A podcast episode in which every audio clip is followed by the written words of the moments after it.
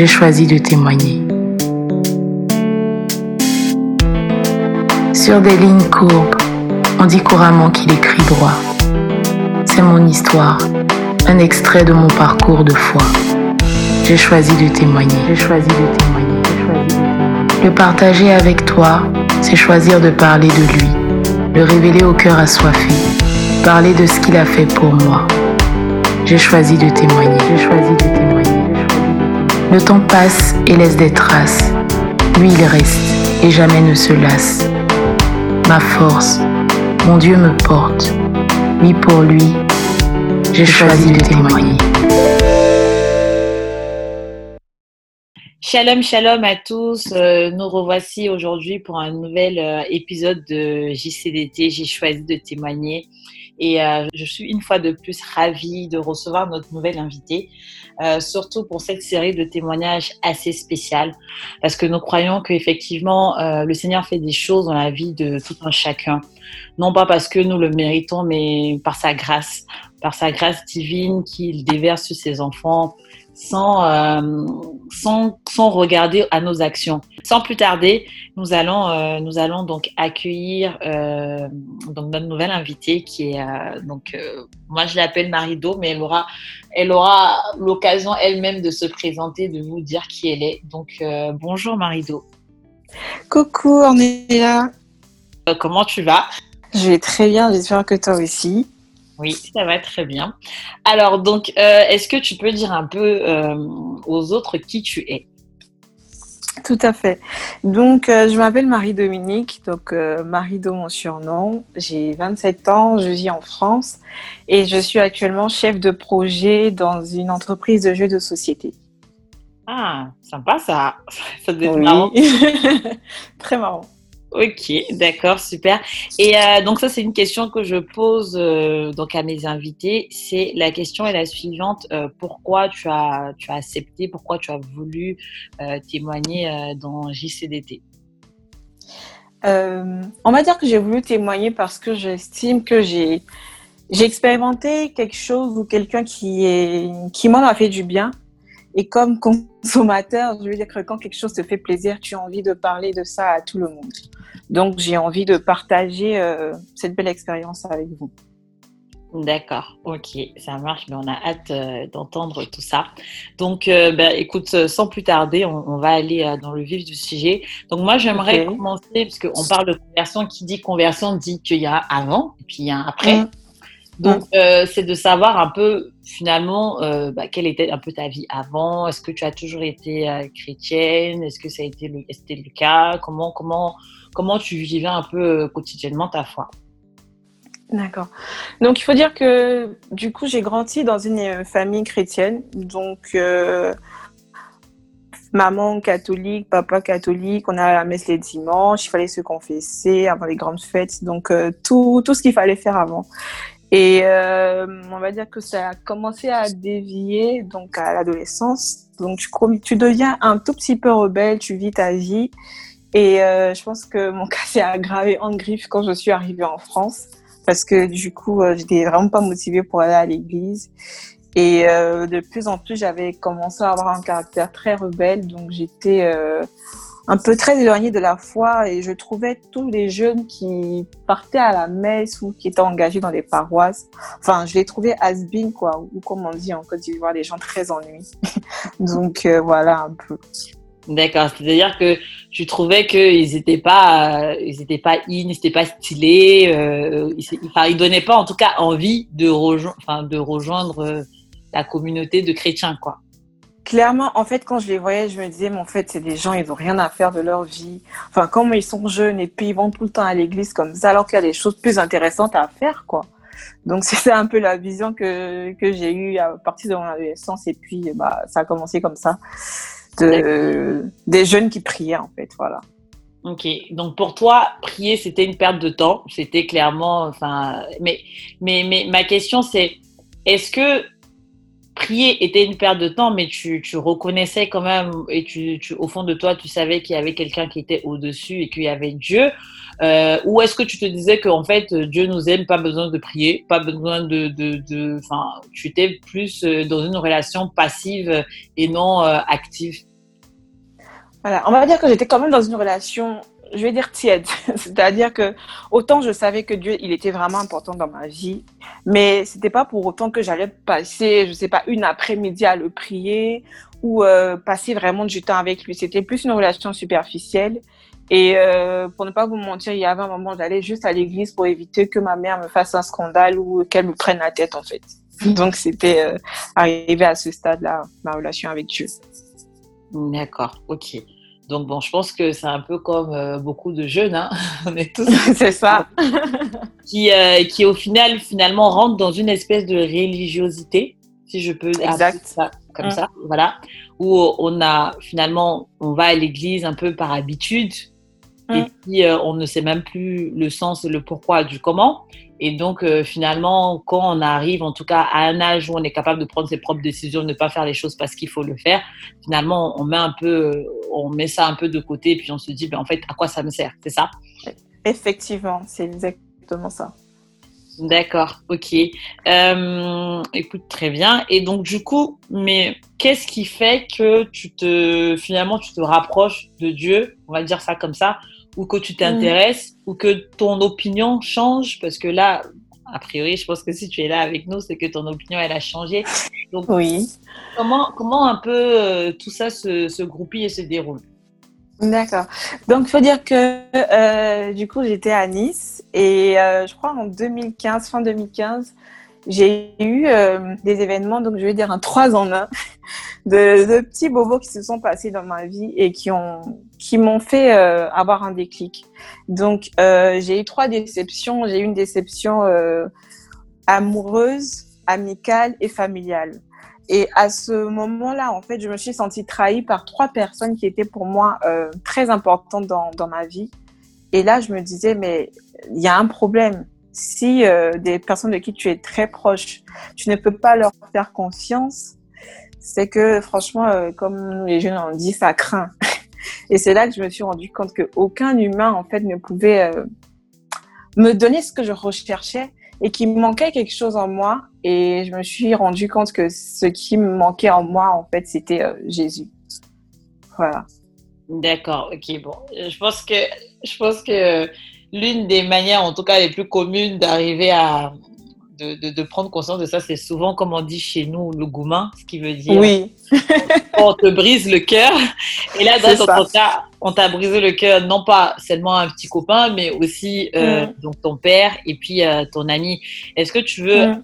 un peu nous expliquer un peu le contexte, euh, enfin, sans rentrer bien sûr dans les détails si, si, si tu ne veux pas, mais de savoir en quoi c'était vraiment grave et ça t'a et ça t'a ça t'a un peu ça t'a un peu chamboulé. Mm. Et donc il faut dire que c'était trois personnes de qui, déjà j'étais euh, vraiment vraiment proche et comme je dis ce qui était très marquant c'était dans, la même période en fait que ça s'est passé. Donc il y a eu euh, mon père, je crois que j'étais très proche de mon père à cette époque et je me suis sentie trahie parce que euh, il a eu pendant pendant une période où il était très malade une attitude qui m'avait vraiment fondu le cœur. Euh, pour mon amie, en fait, c'est quelqu'un de qui j'étais très très proche. Et euh, du coup, il y a eu une trahison parce que elle n'avait pas respecté un engagement vis-à-vis de moi, alors que moi, je me disais, mais en fait, si c'était moi, j'allais pas me comporter de la sorte. Et je me suis sentie très très trahie. Et puis bon, pour le copain, vous savez, hein, vous avez appris que vous a trompé avec une autre fille. Bon, voilà quoi, ça vous ça vous fatigue un peu en fait. Je pense que c'est c'était vraiment trois personnes qui m'étaient à cœur et qui m'ont déçu de manière différente, mais euh, ça faisait un bon cocktail de déception, quoi. D'accord. Et puis, bah, surtout que, comme tu l'as dit, c'est finalement, tu te rends compte que ben, on n'a pas de garantie euh, et que euh, c'est pas parce que tu mets ta confiance en quelqu'un ou que quelqu'un te, te, s'engage vis-à-vis de toi que ça veut dire mm. que personne va le tenir. Donc, finalement, ça penser qu'on maîtrise les choses ou qu'on peut mettre de notre confiance en simplement des hommes ou des situations et que ça va, ça va, enfin, ça va convenir, finalement, tu te rends bien compte que c'est pas le cas. Effectivement. D'accord. Effectivement. Et à cette période, c'était tellement, euh, je veux dire, comme je pense qu'à cette période aussi, j'étais, j'étais affaiblie par cette, par cette déception là, et ça m'avait vraiment fragilisée au point où je sentais qu'il y avait un vide en moi. Et euh, ce vide là, vraiment, c'est enfin, il s'est bien creusé, c'était très profond au point où euh, moi qui n'allais pas à l'église en France, en fait, je, cherchais en fait des, églises, je cherchais un endroit où prier. Et euh, c'est comme ça que je suis tombée sur une aumônerie et il y avait un thème comme par hasard qui parlait de la souffrance. Et c'est au fur et à mesure que j'ai commencé à me rapprocher de l'église. Voilà. D'accord, ok. Euh, donc, juste si on fait une petite pause pour expliquer un peu ce que c'est qu'une aumônerie. Oui, c'est vrai. Alors, une aumônerie, c'est, un peu, en, France, c'est, c'est un groupe de jeunes qui se retrouvent une fois dans la semaine pour partager le sujet de foi et avoir un repas. C'est un peu comme un, comme un apéro, mais on va dire un apéro chrétien où on prend le temps de prendre de nos nouvelles, on mange ensemble et après on partage sur un thème euh, de la Bible ou un thème qui concerne la jeunesse, mais toujours en rapport avec la foi. D'accord, ok, ça marche. Euh, merci pour, euh, pour cette petite définition. Donc, en, en, en, gros, en fait, c'est vraiment, c'est vraiment une, une institution qui a été mise en place, en tout cas qui est spécifique euh, aux, catholiques euh, mm. et aux chrétiens, et qui permet de se retrouver pour, euh, en tout cas, se réunir pour parler des sujets de la foi, notamment tout ce qui est, comment chacun vit sa foi, et puis d'un peu partager chacun son expérience. Donc, on peut retrouver euh, ces, euh, ces, enfin, ces, ces, aumôneries. Euh, enfin, généralement, c'est pas loin des, des, euh, des lieux de, de, culte, dans de l'église, mais c'est aussi des fois dans des. On peut les retrouver aussi dans des lycées, dans des hospices, dans des prisons. Euh, donc c'est vraiment un espace en tout cas qui est ouvert et libre où des personnes peuvent venir se retrouver vous parler de, de, de, de ce qu'ils peuvent ressentir ou ce qu'ils peuvent vivre par rapport à leur foi. Exactement. Ok, très bien, pas de souci. Euh, ok, donc du coup, tu te rends compte que il y a un vide dans ta vie, que tu te sens blessé, tu commences à fréquenter cette aumônerie. Finalement, alors que tu disais tout à l'heure que tu trouvais que bah, les personnes qui finalement, les chrétiens, ils étaient un peu has -been. Donc à ce moment, tu fais fi de ça parce que je pense que la douleur, elle est, trop grande ou, ou quel est ton état d'esprit à ce moment-là où tu te rends même pas compte? Non, je pense que je me rends pas compte. Je me rends pas compte aussi parce que du coup, je me suis, enfin, ce qui m'a aidé, c'est que j'ai vu des jeunes comme moi et euh, vu que c'est des espaces d'échange et de conscience, tu te sens vraiment en sécurité. Donc, euh, de un, je me rends pas compte et je commence vraiment euh, inconsciemment, on va dire, à être proche de, de tout ça au point où euh, quand je rentre en, en Côte d'Ivoire fin 2015, du coup pour mes pour mes vacances, j'ai une amie qui m'invite à une retraite et euh, sans réfléchir, je pars à cette retraite. Moi qui n'aimais pas tout ce qui était euh, environnement, on va dire chrétien.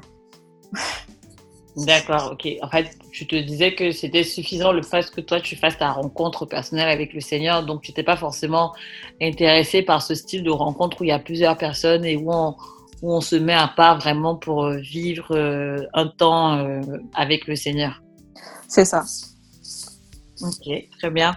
Et donc, tu t'en vas à cette retraite. Qu'est-ce qui se passe Comment ça se passe Donc, c'est une retraite spirituelle. Hein, oui, oui, c'est une retraite spirituelle. D'accord. Donc, euh, pour ceux qui savent pas ce que c'est qu'une retraite spirituelle, c'est euh, c'est comme toute forme de retraite qu'il peut avoir. C'est donc euh, ça peut être soit fermée ou ouverte. Donc fermée, c'est-à-dire que euh, vous rentrez pour un nombre de jours et vous restez dans cet endroit en tout cas tout le long.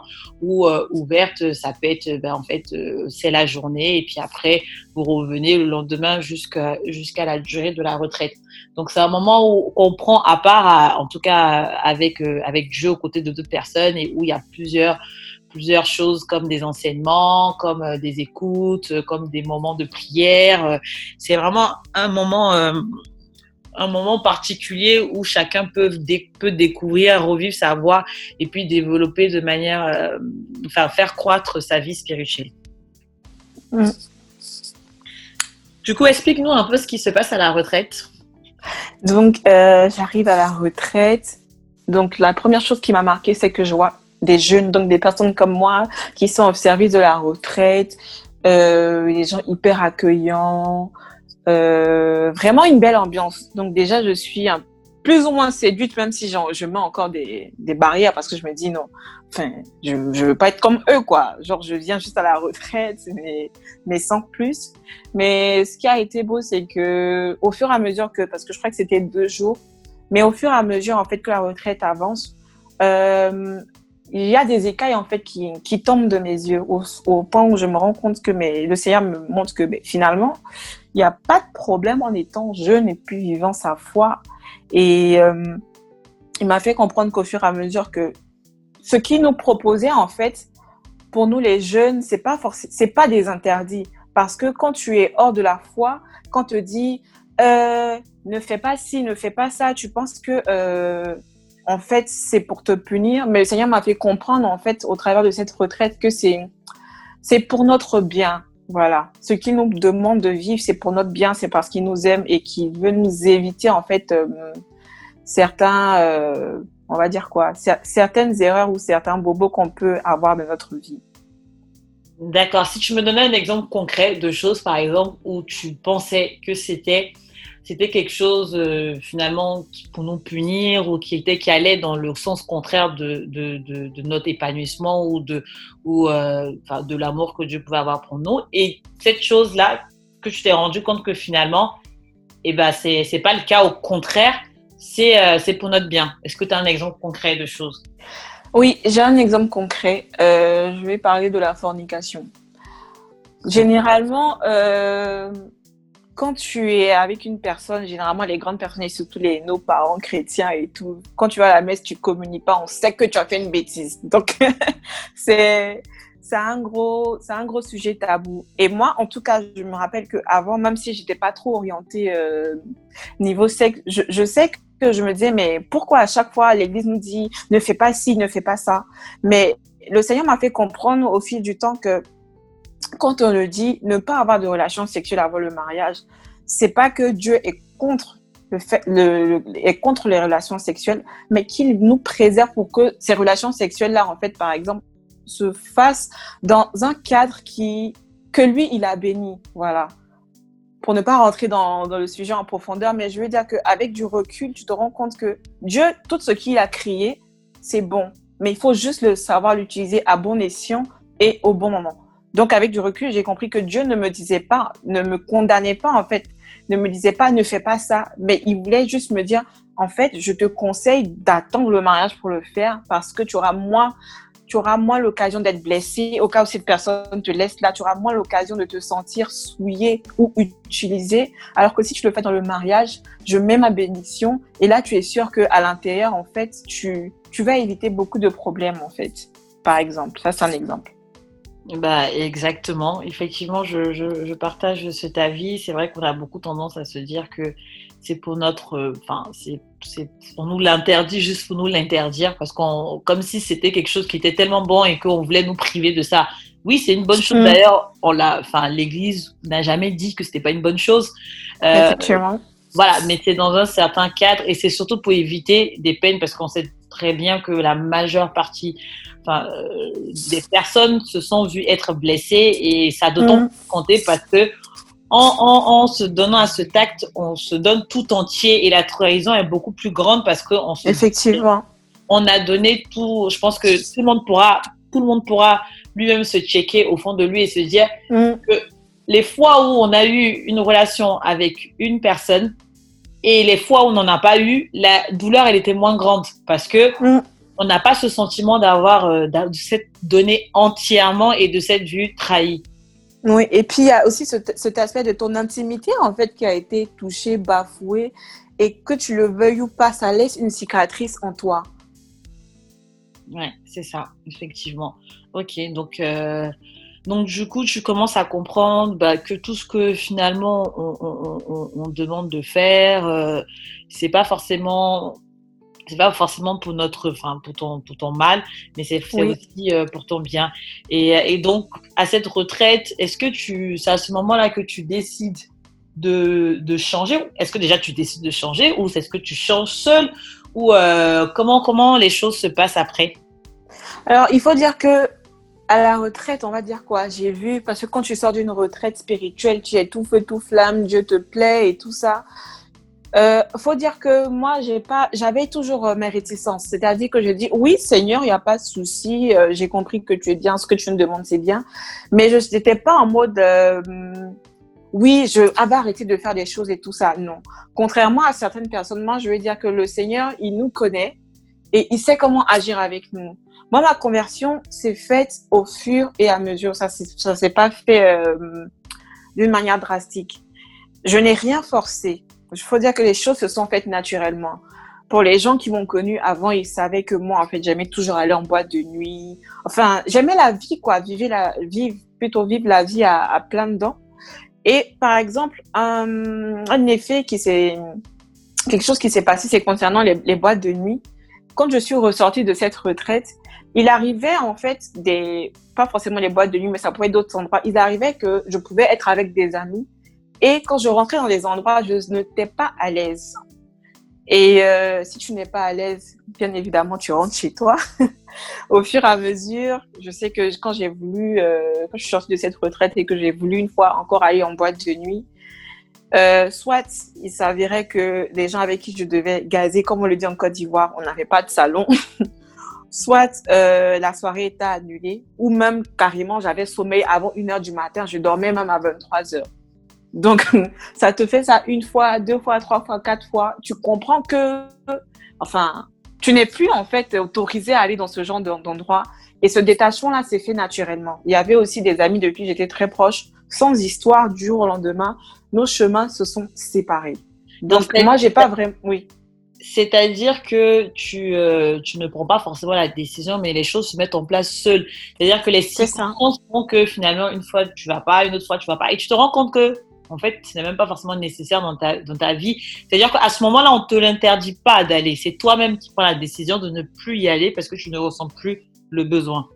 C'est ça. On ne m'a rien interdit. J'ai pas reçu, en fait, de ne fais pas si, non, non, non. Mais c'est au fur et à mesure, j'ai compris, en fait, Dieu a permis que mon intelligence puisse comprendre que, ben, en fait, euh, ça ne te sert à rien. Et puis, de toute façon, euh, il y a toujours des éléments qui vont faire que tu ne peux pas aller. Donc, tu ne te prends plus la tête, en fait, à, à persister pour faire quoi que ce soit ou voir ces personnes ou aller dans des endroits, en fait, où tu n'es pas à l'aise, par exemple. D'accord. Donc ça, c'était, c'était pour toi déjà le, le, un des premiers changements que tu as, que tu as, en tout cas, qui est arrivé dans ta vie. Donc, euh, donc tu, après, je pense que généralement, on a les changements, comment on va dire, euh, qui sont visibles. Voilà. C'est-à-dire que Mm, mm. c'est-à-dire qu'on sait que tu ne vas plus en boîte, euh, on va dire tu ne fornis plus, tu, euh, tu peut-être tu ne voles plus, tu ne triches plus. Mais pour moi, tu me diras et tu, tu confirmeras, la conversion elle va au-delà de ça, au-delà de ce qu'on on peut arrêter, au-delà de, de- du visuel. Mais c'est de la relation, c'est là où on va en profondeur de la relation que tu peux avoir avec Dieu. Donc, c'est vrai, tu arrêtes certaines choses, mais ta relation, connaît-il de ta relation avec Dieu Comment tu évolues avec, avec lui? Mm. Effectivement, c'est ce que je, je vais dire en fait, et je profite encore pour, rectifier quelque chose. Euh, dire que tu changes du jour au lendemain et que tu arrêtes certaines choses, ne, ne pensons pas que tu le fais par, par, par toi-même, par tes propres forces. C'est-à-dire que c'est le Seigneur qui permet en fait toutes choses. Je ne dis pas en disant que j'ai arrêté euh, de, de ou d'aller en bas de nuit que non, voilà, je l'ai fait par mes propres forces. Mais je le dis que c'est avec la grâce du Seigneur qu'on y arrive et que je suis humaine. Ça il m'arrive aussi de d'avoir des envies, mais parce que je sais que le Seigneur m'a dit que, en fait, bah non, je te conseille pas de le faire. Je m'en remets à chaque fois en fait au Seigneur et je me et, et il m'aide en fait à à éviter en griffe certaines tentations. Voilà. Donc ça, je voulais repréciser ça. Et sinon pour euh, pour ma vie, euh, mon Oh, mince, j'ai oublié ce que je voulais dire. Pour, euh, sinon, pour la suite de ma conversion, il faut dire que ça, c'était une première étape, mais euh, il y a toujours des choses qui, avaient, qui devaient avancer dans ma vie. Donc, j'ai arrêté certaines choses euh, que je ne faisais plus. Donc, j'ai commencé à aller à l'aumônerie, donc commencer à rejoindre des activités pour des jeunes, jeunes choses que je ne faisais pas avant. J'ai repris euh, aller à la messe, les adorations, mais je pouvais reconnaître que c'est comme si j'avais invité Dieu dans ma vie, mais je lui avais pas donné toute ma vie. D'accord, c'est-à-dire quand tu dis ça j'ai invité Dieu dans ma vie. Je lui ai dit, OK, je reconnais que ce que tu veux pour ma vie, c'est bien. Je reconnais que ce que tu as dit, c'est bien. Mais tu es Dieu dans ma vie spirituelle, mais tu n'es pas Dieu dans les autres parties de ma vie. Tu es Dieu quand on va à la messe, tu es Dieu quand je vais à l'aumônerie. Mais Dieu n'avait pas son mot à dire euh, pour mon travail, pour mes études, même pour ma, ma vie sentimentale. Enfin, les autres aspects qui étaient, on va dire, normaux ou dans ma vie quotidienne, Dieu n'avait pas son mot à dire là-dedans. D'accord, c'est-à-dire que tu ne le, tu ne le sollicitais pas euh, pour faire quoi que ce soit et puis tu te disais, ben, en fait, ça, toi, tu, tu pries, tu, tu, ne, tu, tu suis les commandements, tu fais ce qu'il y a à faire et c'est suffisant. C'est ça. D'accord. Et à quel moment tu te rends compte que ben, c'est pas c'est pas le cas et que à partir du moment où tu décides de laisser faire entrer Dieu de ta vie, c'est dans tous les aspects, c'est-à-dire que que ce soit ta vie professionnelle, ta vie euh, personnelle, ta vie spirituelle, ta vie sentimentale, dans tout. Euh, donc c'est en 2018, donc à la fin de mes études, euh, je me suis rendu compte aussi qu'il y avait encore un vide. Donc, ce qu'on peut voir, c'est que Dieu, en fait, il nous permet de nous rendre compte qu'on a besoin de lui quand il y a quelque chose qui se vide en nous. Donc, j'ai eu encore un autre vide où je me disais, mais là, il me manque quelque chose. C'est vrai, je finis mes études, j'ai eu un bon stage, mais je sentais au plus profond de moi que je n'étais pas prête à commencer à travailler. Je sentais que là, si je commençais à rentrer dans ma vie active, j'allais faire un burn-out. Donc, j'ai eu à cœur, en fait, un besoin, comme un besoin pressant de m'arrêter, de me dire stop. Là, tu as besoin de mettre des choses dans l'ordre dans ta vie. Tu as besoin de faire une petite pause pour réfléchir à ta vie et ensuite, après, tu vas continuer. Donc là, c'était le deuxième déclic. Ok. Et, euh, et, donc, tu décides de faire quoi à ce moment-là? Tu fais une pause, c'est-à-dire tu, tu, fais une pause de combien de temps? Tu, À ce moment, pendant cette pause, qu'est-ce que tu fais pendant cette pause? Qu'est-ce qui se passe? Hmm. Donc, à la base, j'avais juste voulu prendre un trimestre de pause. Mais euh, on va dire que le Seigneur, de, en 2018, a permis que je sois euh, très proche d'une communauté qui m'a proposé, donc en France, de, de faire ce qu'on appelle une année pour Dieu. C'est-à-dire que tu, tu prends un an, en fait, où tu es au service d'une mission de la communauté, où tu vis dans, dans une communauté, tu travailles, tu es en, relation avec d'autres personnes. Et en même temps, ça te permet de bah, d'approfondir ta relation avec le Seigneur. Donc, euh, Dieu a disposé les choses. J'ai pu faire cette année qui était en 2019 du coup. Et je vais dire que c'est là vraiment où euh, je vais dire que ma deuxième conversion et ma véritable conversion s'est passée. Là où tu allais dans la profondeur. C'est ça. Ok. Et ça s'est manifesté comment? Euh, Il faut dire que dans, dans cette année, j'ai eu l'occasion de vivre avec plein de personnes. Et c'était un bouleversement parce que j'ai changé mon univers. Donc, vous imaginez, là encore, comment Dieu travaille. Parce que je me souviens que quand je l'avais annoncé à mes amis, ils ont tous rigolé. Ils ont dit non, mais en fait, Marie, tu as un problème là. Parce que tu peux pas quitter euh, tout ton confort et tout et aller vivre dans un 10 mètres carrés, dans une chambre, dans une communauté, en fait. C'est pour devenir religieuse. Tout le monde me posait la question. Mais je disais non parce que je sentais au plus profond de moi que j'avais besoin de vivre cette expérience avec le Seigneur. Et le fait d'avoir cet environnement, donc vivre dans la simplicité, vivre des relations vraies avec des personnes que je connaissais pas, avoir l'occasion de travailler gratuitement de relire, on va dire, mon histoire et ma vie, je me suis rendu compte que euh, Dieu n'était pas à la bonne place où je l'avais mise. Dieu n'était pas le centre dans ma vie et que j'avais besoin de le mettre dans, ma vie, au plus profond même de, de, ma vie, pour que tous les aspects de ma vie, en fait, puissent fleurir euh, en même temps et sous sa grâce. Donc cette cette euh, cette année m'a permis de me rendre compte que mais en fait Dieu Dieu n'est pas là pour nous empêcher de vivre quoi.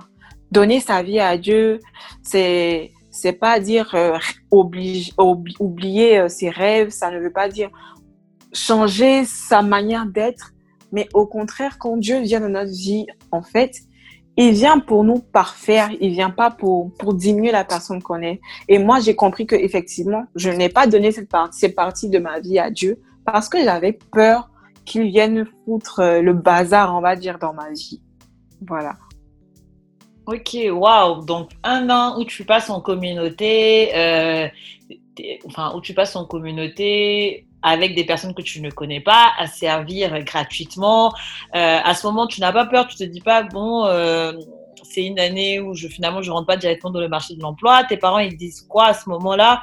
Est-ce qu'ils est-ce qu'ils est-ce qu'ils acceptent pleinement? C'est quel est un peu l'état d'esprit? Ah.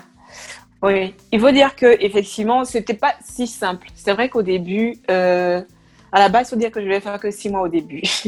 Donc, les parents, plus ou moins, ils se disent, bon, c'est six mois, de toute façon, euh, c'est six mois, après, il va travailler. Mais ça s'est transformé en un an.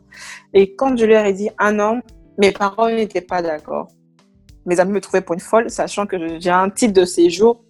Donc, euh, ça veut dire que, pardon, si tu fais un an, bah après, c'est même pas sûr que tu restes en France ou que tu puisses travailler parce que j'avais le titre qu'on appelle euh, l'APS, l'attestation provisoire de séjour. Mhm. Donc, il te permet de rechercher un boulot. Et au début, il faut dire qu'à cette période-là, quand j'ai annoncé à mes parents que je voulais faire cette année, en fait, parce que je l'ai senti au plus profond de moi qu'il fallait que je pousse, que je parte plus loin, ils n'étaient pas d'accord. Et euh, c'était très difficile parce que euh, mes parents ne comprenaient pas comment est-ce que après un très bon stage dans une très grande boîte, en fait, je vienne là, je, je passe un an et en plus je veux pas être religieuse, donc du coup ils comprenaient pas en fait ce qui se passait dans ma vie. Et c'est là, en fait, où c'était une zone de combat parce que c'est à ce moment où euh, tu dois t'affirmer, en fait, dans tes choix. Tu sens au plus profond de toi que Dieu t'a dit, en fait, ça. Et tu y vas jusqu'au bout. Et par la grâce de Dieu, euh, à la dernière minute, au moment où même je n'y pensais pas, en fait, mes parents m'ont donné la bénédiction pour continuer, on va dire, euh, cette aventure-là avec la communauté. Et j'ai pu la terminer sans souci. D'accord, ok. Donc, une fois que tu termines cette belle expérience, euh, que tu sors de, de, la communauté, c'est quoi l'étape qui suit? Dans quel état d'esprit tu te trouves aujourd'hui si tu, quand tu regardes ta conversion, euh, qu'est-ce que, comment tu te sens? Qu'est-ce que tu pourrais dire de tout ça? Ok. Euh, je pense que quand je suis sortie de là, tu ne te vois pas toi-même, c'est plutôt tes amis qui te voient.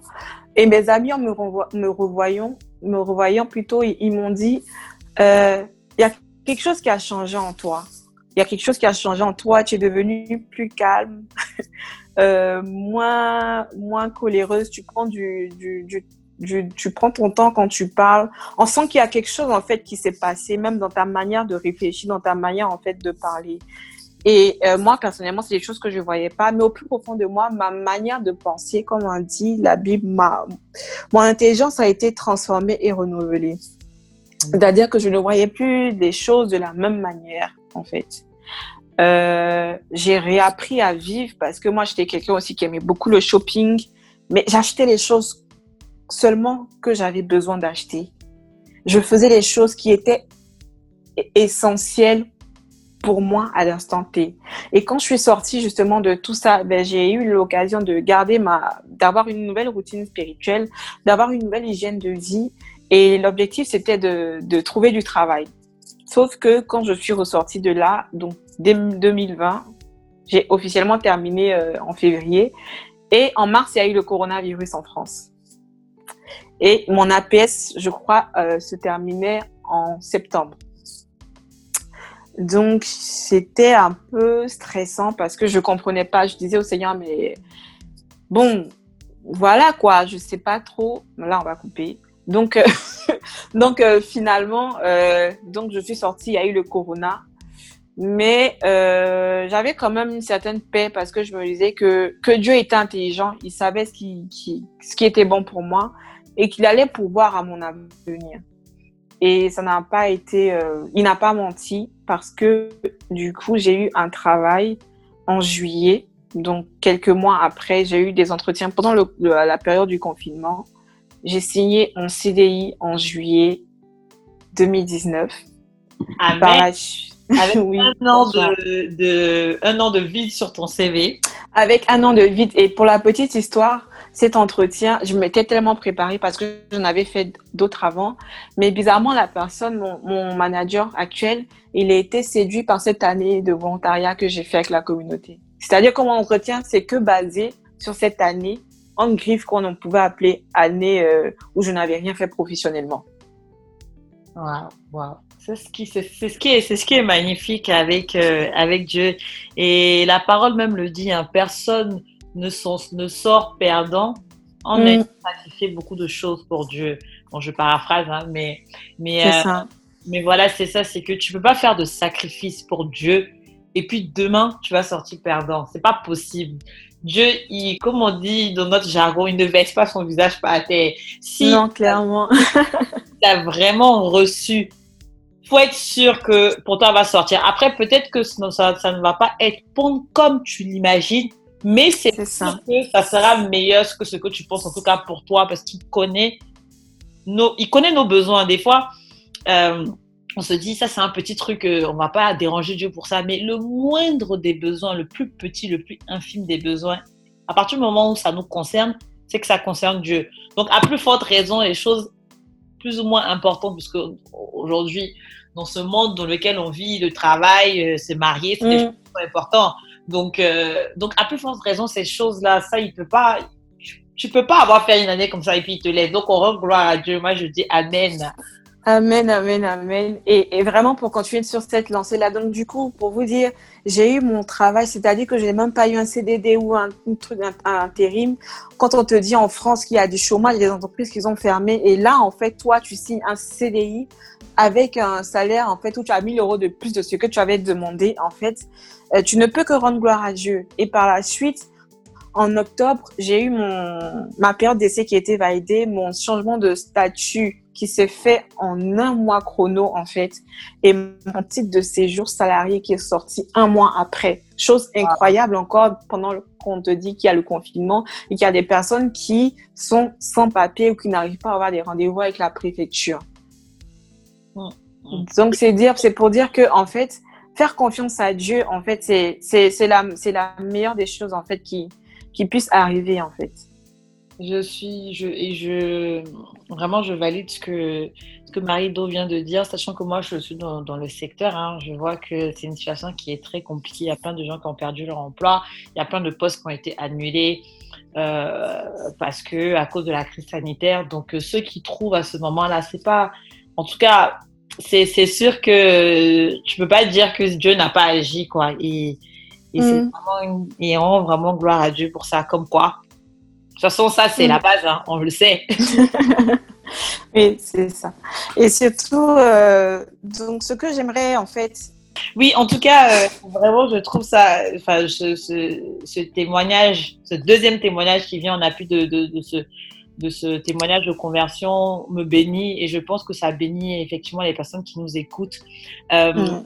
Moi, je, veux, je veux quand même te poser la question aujourd'hui, qu'est-ce qu'on doit retenir de, de ta conversion? Euh, si tu devrais dire, enfin déjà, enfin déjà nous dire ce qu'on devrait retenir de ta, de, ta, de ta, conversion, et puis si tu devais donner un message à quelqu'un, quelqu'un qui, mm. qui peut-être se retrouve entre deux, c'est-à-dire qu'il a envie mm. Le Seigneur, mais voilà, il a encore, euh, comme on dit, un pied dedans, un pied dehors. Voilà, mm. qu'est-ce que tu lui dirais à cette personne-là? Euh, si on doit retenir quelque chose de mon témoignage, si je devais donner un titre, je vais dire tout a changé, mais rien n'a changé. Pourquoi? Parce que euh, certaines de mes habitudes ont changé, oui. Mon comportement a changé, ma manière de voir les choses a changé, mais je suis toujours la même personne. Je suis toujours la Marie qui aime rigoler, qui aime danser, qui, qui est fort folle en fait. Ma personnalité n'a pas changé. Jésus est juste venu rentrer dans ma vie. Il est venu enlever ce qu'il devait enlever, ce qui, ce qui jugeait, ce qui jugeait euh, peu important, peu efficace dans ma vie. Et il est venu planter des nouvelles graines. Et donc, il n'a fait que parfaire ma personne. Et cette personne est toujours encore en, en croissance et en développement. Pour euh, toi, peut-être qui a, qui a envie, qui sait pas trop, je veux te dire que suivre le Seigneur, c'est pas évident. Hein. Si quelqu'un te dit que suivre le Seigneur et tout, ça fait pas peur, la personne te blague. Tu as peur parce que tu es humain, parce que tu as tes sentiments, parce que tu as ta chair. Tu as peur de perdre. Mais quand Jésus vient, en fait, il, vient et il te rassure. Il te dit, n'aie pas peur parce que je suis pas là pour te faire souffrir. Posez-vous bien la question. Qu'est-ce que Dieu gagnerait, en fait, à vous rendre triste? Dieu ne gagne rien à nous rendre tristes, en fait. Et s'il vient, c'est vrai, il vient mettre le bazar mais il vient nettoyer, il vient arracher pour venir planter et pour que toi, tu sois une personne excellente parce que tu es un enfant de Dieu, en fait. Et Dieu est excellent. Donc, toi, tu as amené à être excellent et à refléter Dieu, en fait. Exact, exact, exact, exact. Des paroles pleines de, plein de bon sens et de puissance. En tout cas, euh, très bien, merci en tout cas pour, pour ces mots que tu, que tu, que tu nous as donnés. Euh, je pense que le moment est, favorable. Hein. Je pense que le moment est favorable. Je pense que euh, Marie doit montrer, en tout cas, on peut pas, on peut pas. Ce qui est, ce qui est un peu frustrant, c'est qu'en quelques minutes, on peut pas tout expliquer de comment Dieu a. C'est ça. on a envie de dire comment on l'a vécu, mais malheureusement, on peut pas. Euh, mais je pense que ce qu'on peut faire, en tout cas, de notre niveau, c'est de vous confier euh, à Dieu par nos prières. Euh, je suis persuadée que tout ce que on sème dans le cœur d'une personne porte du fruit. Et, et, et, mm. c'est vraiment important. Donc, euh, Marie-Do, si tu veux bien, on va prendre un petit temps euh, de prière. Euh, D'accord. simplement confier, bah, en tout cas aux personnes qui nous écoutent, vous pouvez prier avec nous, vous pouvez prendre ces, ces, quelques minutes pour prier avec nous. Mm. J'aimerais te partager à toi qui, qui m'écoute aujourd'hui un verset qui, qui m'a fait du bien et qui continue à me faire du bien, c'est dans Éphésiens 3, le chapitre 3, le verset 20, qui dit Dieu agit en nous avec puissance. Et quand nous lui demandons quelque chose, il peut faire beaucoup plus. Lui, sa puissance dépasse tout ce qu'on peut imaginer. Seigneur, merci de nous montrer que tu es un Père, que tu nous veux du bien. Merci de, de venir encore toucher le cœur de chacune de ces personnes qui, qui nous suit en ce moment. Seigneur, tu connais ses doutes, tu connais euh, ses fragilités. Et j'aimerais que, comme tu l'as fait pour moi, tu puisses encore avec ta tendresse venir lui montrer que tu l'aimes et que tu veux, veux du bien. Parce que c'est toi qui l'as créé, tu sais à quel moment lui donner ce qui est bon pour elle. Donne-lui juste la confiance, donne-lui juste de pouvoir, euh, la force de pouvoir s'abandonner en toi, pour recevoir en toi le bonheur qui ne vient pas du monde et la paix qui suffit pour vivre sur cette terre. Amen. Amen. Écoute, euh, Marie-Do, je te remercie. Je te remercie de nous avoir, en tout cas, partagé euh, ces moments de ta vie. Euh, encore une fois, pour glorifier le nom de Dieu. Et, mm. bah, merci pour ce verset que tu as, que tu as partagé. C'est bien, j'allais te, j'allais te poser la question, mais toi-même, tu, super. Euh, donc en tout cas, euh, on se retrouve euh, pour un pour un nouvel épisode. J'ai choisi de témoigner avec une nouvelle invitée qui viendra nous parler aussi également de sa conversion, de ce que Dieu a fait dans sa vie, de comment Dieu bah, Dieu s'est manifesté, s'est montré à elle. Et puis j'espère aussi qu'un jour j'aurai en tout cas j'aurai l'occasion d'écouter une d'entre vous et, euh, et euh, je rends grâce à Dieu en tout cas pour chacune de vos vies et que Dieu vous bénisse. Je vous remercie. Amen. Soyez bénis. Au revoir. Bye bye. Ciao.